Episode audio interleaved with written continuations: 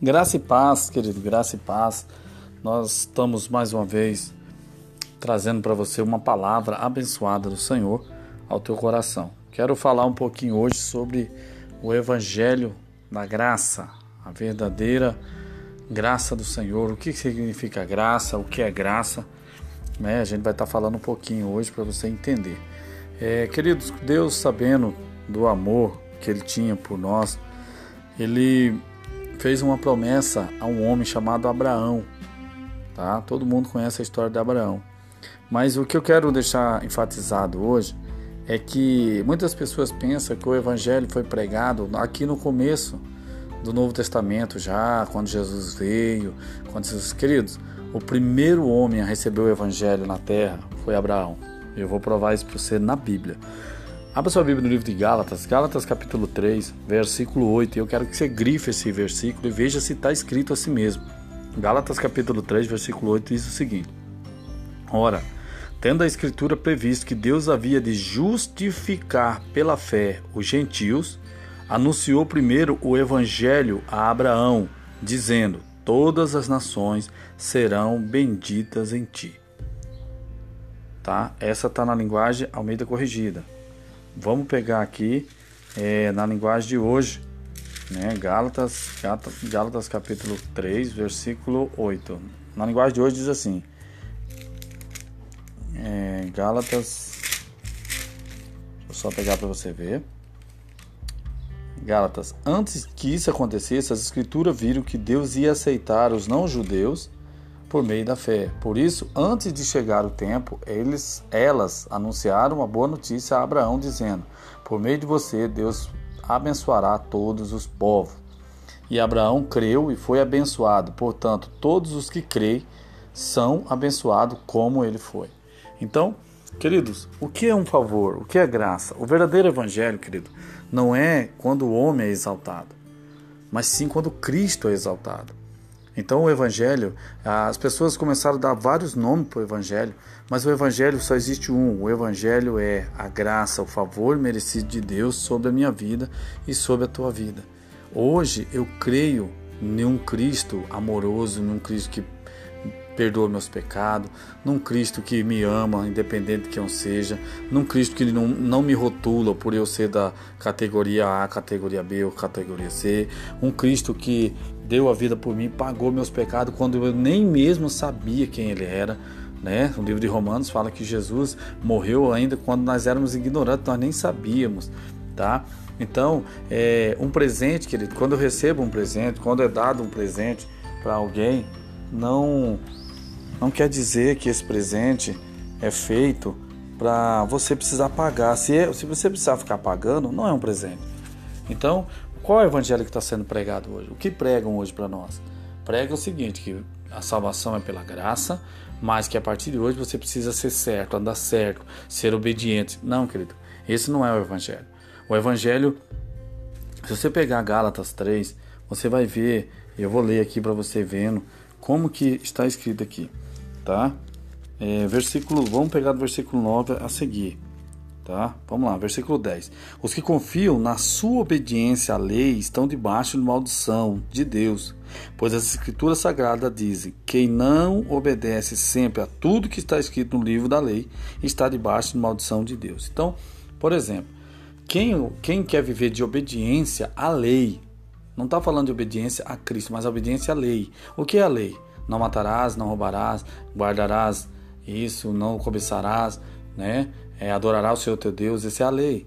É querer viver certo pela sua justiça própria. Você não consegue, querido. Por isso que está no livro de Gálatas, capítulo 3, 10, o seguinte, os que confiam na obediência da lei. As pessoas pensam que porque ele obedece à lei, ele será justificado diante de Deus. Ninguém consegue ser justificado pela lei. A lei mosaica, aqui está falando da lei mosaica, a lei dos dez mandamentos, que foi gravada em pedras tá? Que tem que guardar sábado, tem que guardar dia de festa, tem que fazer isso. Não, querido. A lei diz claramente: quem for tentar obedecer a lei vai viver pela lei. Tá? Aí no versículo 11: É claro que ninguém é aceito por Deus por meio da lei, pois as Escrituras diz: viverá aquele que por meio da fé é aceito por Deus. Então não é pela lei. Não é por regras mais, não é por certo ou errado, mas é por, fé em Cristo. Quando eu creio em Cristo, eu guardo toda a lei, mas porque a lei foi paga por Cristo. Por isso que no capítulo de Mateus diz claramente em Mateus, é, eu não vim revogar a lei, eu vim cumprir tudo que a lei, por isso que fala que não ia passar nenhum tio, nenhuma vírgula, Jesus cumpriu tudo. A lei era a sombra das coisas futuras. Jesus veio e cumpriu tudo. Então hoje, quando eu tenho fé em Cristo, Deus me abençoa. Então o que é graça? Por que, que eu estou dizendo isso? Porque é, as pessoas querem viver uma vida de promessa, uma, uma vida de lei, uma vida de cumprir, de faça certo ou faça errado. Querido, a graça não é isso. A graça é feita por fé. Me responda, então. Se a lei é necessária, como que Abraão conseguiu ser abençoado por Deus, sendo que a lei foi dada 30, 430 anos depois que Moisés nasceu. Não existia a lei antes. Como é que é, Abraão, como é que José se livrou da mulher de Potifar se não existia a lei também? A lei foi dada por Moisés, que foi sobrinho, né, que nasceu de Levi, que era irmão de José, mas depois, bem depois, não existiam os dez mandamentos. Então o que acontece? Quando Moisés foi buscar o povo no Egito, Deus libertou o povo do Egito por causa da graça, por causa da promessa. A graça é um favor, é uma promessa, é um presente de Deus. E esse presente Deus deu para nós através de Cristo. Então, o evangelho que te pregaram, às vezes o evangelho que você ouve hoje, não é o evangelho de Cristo. O evangelho de Cristo é exaltação a Cristo. Ele pagou o preço na cruz. Ele foi levantado na cruz, na madeira, para poder perdoar os meus pecados e os seus pecados. Hoje você tem que viver como justiça de Deus. Hoje você é justo, porque Deus é justo e faz o pecador justo, tá? Por isso que eu quero que você entenda isso. Graça é favor imerecido. Eu não mereço esse favor, mas ele me ama. Toda vez que eu trabalho, a lei é como um trabalho. Quem trabalha merece um salário, recebe um salário como pagamento, merece.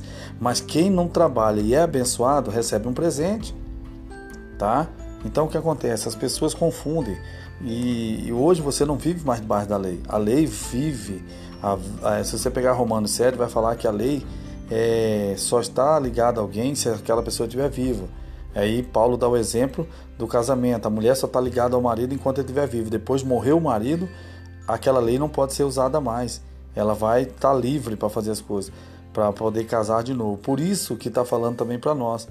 Você, antes de conhecer a Cristo, você vivia como pecador. Mas a partir do momento que você desce ao batismo, você recebe, é, recebe Cristo e, e é batizado em nome de Cristo, em nome de Deus, você se torna uma nova criação, uma nova criatura. E aí você não está mais debaixo da lei, porque a lei só tem validade enquanto você está vivo. Então, você é sepultado no batismo. Agora você vive pelo favor, pelo, pela justificação, pela justiça de Deus. Tá? Então, hoje você é livre.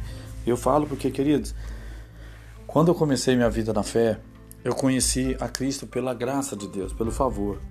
Mas devido a muito tempo, eu comecei a entrar nos ministérios que pregam, né, os ministérios que pregam a lei para como condição de vida, que fala que você tem que ser santo, é, buscar a santidade. Outros falam que você tem que buscar a justiça, querido.